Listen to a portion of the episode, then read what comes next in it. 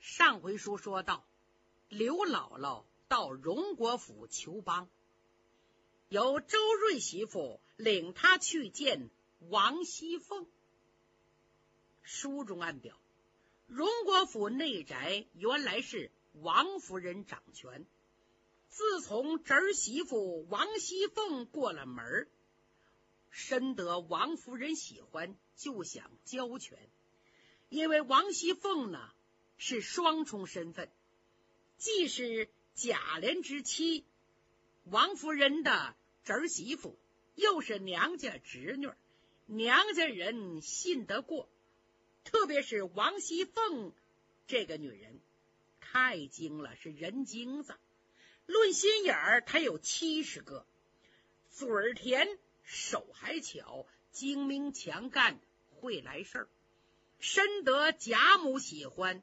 王夫人信任贾政，也知道他有本事，所以王夫人就交权了。王熙凤掌权之后，果然比他姑妈王夫人高出一大块。呵，丫鬟婆子惧他三分，他前后左右逢迎，应该说是治家有道。今天他吃罢早饭。想歇一会儿，周瑞家里送信儿，说是刘姥姥来了，跟老王家是亲戚。王熙凤是一百个不乐意见，哪来这么个穷亲戚啊？我这么忙，还得照顾他们，有心打发了。一想不行，这是我姑妈家的亲戚，也是我娘家亲戚，别慢待了。我刚刚掌家掌权。别再说我端架子，行了，叫他进来吧。就这么，王熙凤吃完饭，拿着个小铜火筷子啊，拨了他手炉里的灰。就在这么功夫，刘姥姥进来了。王熙凤知道不？知道。这个人耳明目聪，哪能不到呢？他故意的问：“怎么还不进来呀？”啊，少奶奶。客人来了，刘姥姥赶紧拜了又拜，姑奶奶呀，我给你磕头了，姑奶奶你好，姑奶奶吉祥。哟，老人家，快别失礼呀，这不折了我吗？周姐姐，快把老人家搀起来，搀起来。哎，姥姥你就别客气了，老人家请坐。王熙凤让他坐，是让他坐在椅子上。那刘姥姥不懂得规矩啊，一回身就坐在了炕沿上。那板儿急忙躲在姥姥身后，吓得不敢出来了。要不说乡下人没那么多理儿呢，不像林黛玉似的，不敢上炕。这位啊，上去了。王熙凤心里不乐意，可脸上一点儿都不带出来。说话呀，那个甜呐，那个好听啊，叫你听着那个舒服啊。老人家，哎呦，咱们的亲戚不大走动啊，都疏远了。知道呢，是你们嫌弃我们不肯来；不知道的呢，还得说我们不认亲。刘姥姥赶紧说：“啊，姑奶奶，我们家道艰难，走动不起。”这回来也给姑娘献丑了，管家爷们看着啊，你看我穿的这身也不像个亲戚样啊。凤姐笑了，你这话可就差劲了。我们家也不过是借祖父的虚名做了个穷官，谁家有什么呢？不过就是旧日的空架子。俗话说，朝廷还有三门子穷亲戚呢，何况你我？说着。他又问周瑞媳妇儿：“哎，这个事儿跟我沈婆婆说了没有？啊，我这就去。”周瑞媳妇走了，凤姐赶紧抓点果子给板儿吃，说了会儿闲话。就这么一会儿，好多管事儿的媳妇来回话：“怎么？凤姐太忙了，这么大家子，什么事都等着她说话。”凤姐说：“平儿，你去告诉他们，我陪客呢。晚上他们再来，要是有急事了，就叫他们进来。哎，平儿转身出去了。就这么功夫，周瑞媳妇儿回来了。呃，回少奶奶，太太说了，今日不得闲，叫您陪着也行。多谢他还惦记我们，要有什么说的呢，只管告诉少奶奶。刘姥姥忙说：“哎，也没什么说的，不过是来瞧瞧姑太太、姑奶奶，这是亲戚的情分。”周瑞媳妇一听，可着急了，心想：“没事你叫我领到这儿干嘛呀？你不是穷吗？你都张口要啊！”想到这儿，他一个劲儿给刘姥姥使眼色。刘姥姥心里明白，可是抹不开，不好张口啊。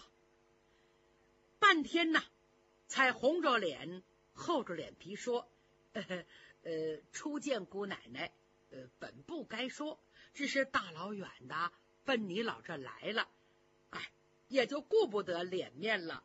我想，刚说到这儿，二门上有人回话，说东府的小荣大爷进来了。小荣是谁呀？是宁国府。”贾珍的儿子叫贾蓉，今年十七岁，这是个浪荡公子，败家子儿啊！今天到荣国府找凤姐来办事儿。说起来，他得管凤姐得叫婶子。凤姐一听贾蓉来了，忙告诉刘姥姥：“你先别说了，你等会儿吧。”这时就听一阵靴子底儿响。进来一个少年，长得好漂亮，眉目清秀，身材俊俏，美服华冠。刘姥姥这会儿坐也不是，站也不是，没处藏，没处躲。凤姐笑了：“嗨，你这么大岁数，只管坐着。这是我的侄儿。”刘姥姥这才扭扭捏捏的在炕沿上坐下了。这阵贾蓉来到里边，上前施礼：“婶子，我父亲打发来找你来了，有点事儿。嗯，什么事儿啊？呃，说上回老舅太太给婶子送来一架玻璃炕瓶，哎，还有没有啊？明儿个我们家要请客，我想借过去摆一摆，就送回来。嗯，你说晚了，昨个。”给人了，得了吧，婶儿啊，你别跟我开玩笑，不会的吧？他嘻嘻哈哈的在炕沿着连作揖带行礼呀。婶儿啊，借我吧，你要不借，回去我父亲又该说我不会说话了，弄不好得挨顿打。婶儿，你当可怜可怜侄儿行不行啊？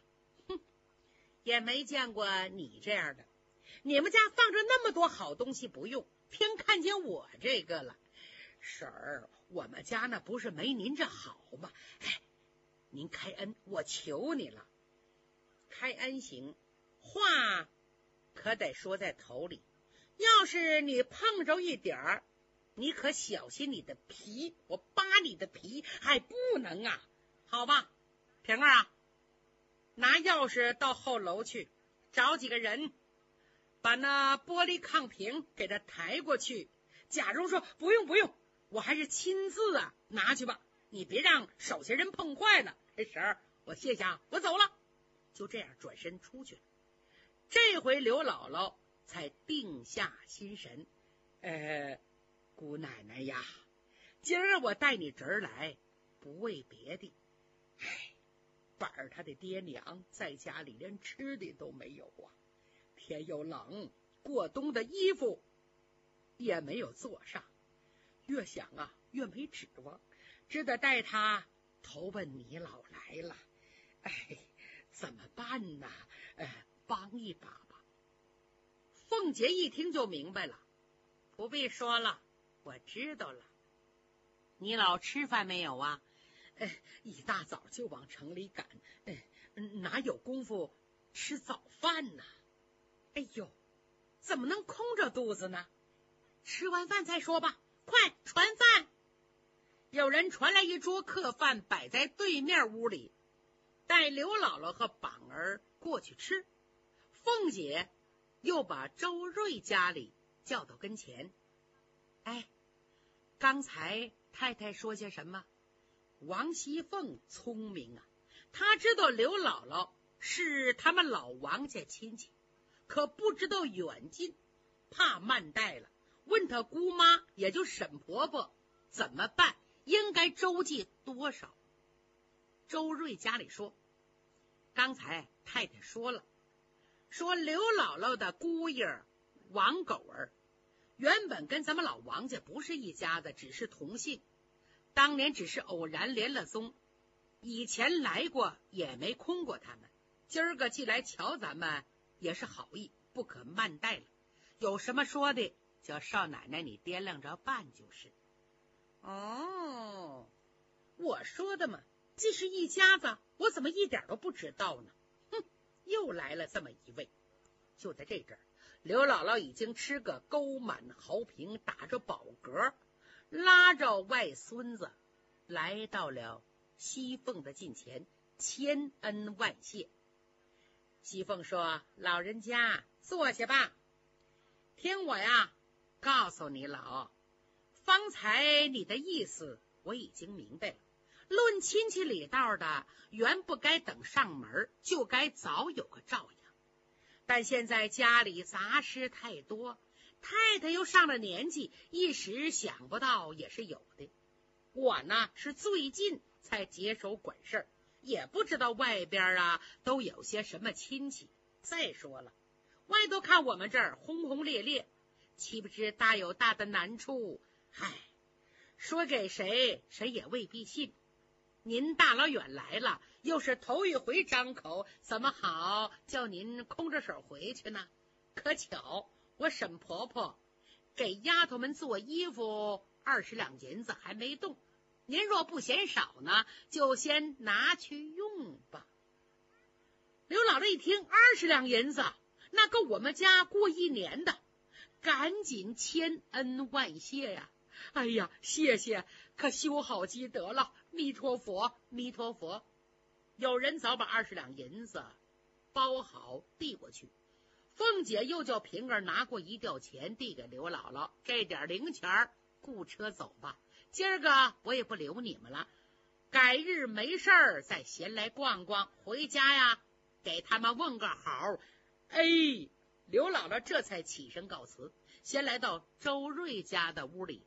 刘姥姥拿出一块银子，想给周家孩子买糖果吃。周瑞家里哪把这点钱放在眼里，说什么也不要，还给刘姥姥一包半旧的衣服。刘姥姥千恩万谢，回家了。您可记着这笔。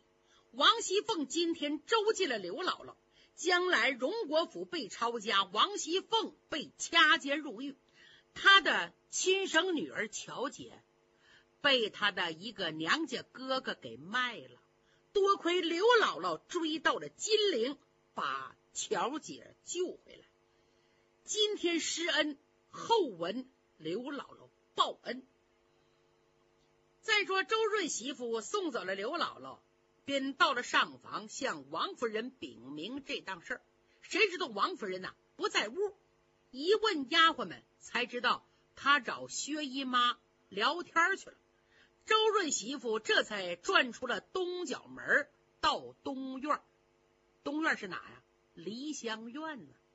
梨香院是当年老国公敬养的小院，小巧玲珑的十几间房子，前厅后舍俱全。在西南上有个角门，通着一个夹道，除了夹道，便是王夫人正房的东边。所以王夫人和她妹妹薛姨妈两个人你来我往，特别方便。这个院子东北上临后街有一个门，老薛家人上街也特别方便。今天王夫人到梨香院去了，周瑞媳妇随后赶到，一进院就看见王夫人的丫鬟金钏和一个才留了头的小女孩。在台阶上玩呢，金钏看见周瑞媳妇，忙说：“太太在里边说话呢，你自己进去吧。”哎，周瑞媳妇轻轻的掀起帘子进了屋，一看王夫人和薛姨妈正在唠家常。哎呀，今儿俩你一言我一语的说的这个热闹啊！周瑞媳妇没敢惊动，悄悄的就到了里间屋。里间屋是薛宝钗的房子。一看薛宝钗穿着一身家常衣服，头发也是散着往了个嘴儿，坐在炕边，趴在小炕桌上，同丫鬟莺儿正在描花样子。看见他进来，宝钗放下手里的笔，转身下了炕。哟，周姐姐来了，快坐。哎呀，姑娘你好啊！边说就坐在炕沿上。这两天怎没见宝姑娘到我们那边转转呢？是不是你宝兄弟冲撞你了？宝钗微微一笑，哪的话呢？这些日子是我又犯病了，连着两天连屋门都没出。宝姑娘，你到底有什么病啊？可得趁早找个大夫好好看看，开个方子，吃上几副药。一下子除了根才行，小小年纪要落下病根儿，可不是闹着玩的。宝钗听了，苦笑一声说：“再不要提呀，吃药这个茬了。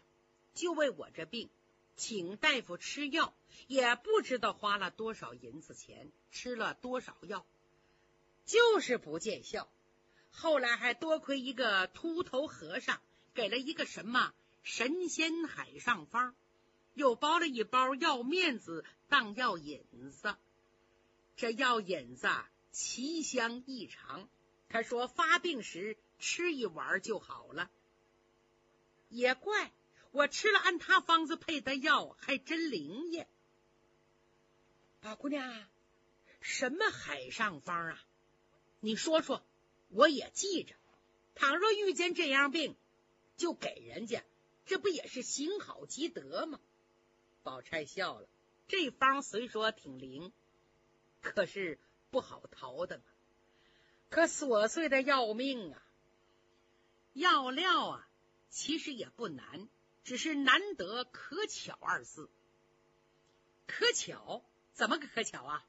您听着，要春天开的白牡丹花蕊十二两，夏天开的。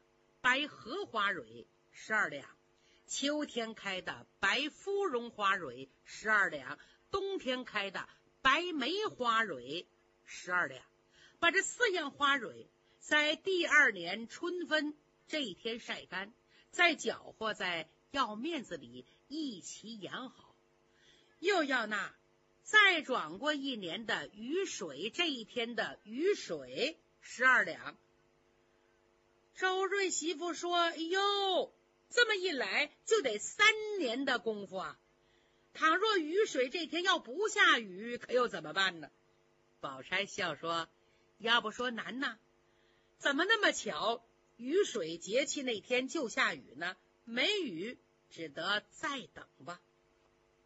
这不没完呢，还要在白露这天的露水十二钱，霜降这天的霜。”十二钱，小雪这天的白雪十二钱，把这雨露霜雪四样调匀，合了药，再加上十二钱蜂蜜，十二钱白糖，完了龙眼大的丸子，盛在旧瓷坛里，埋在花根下。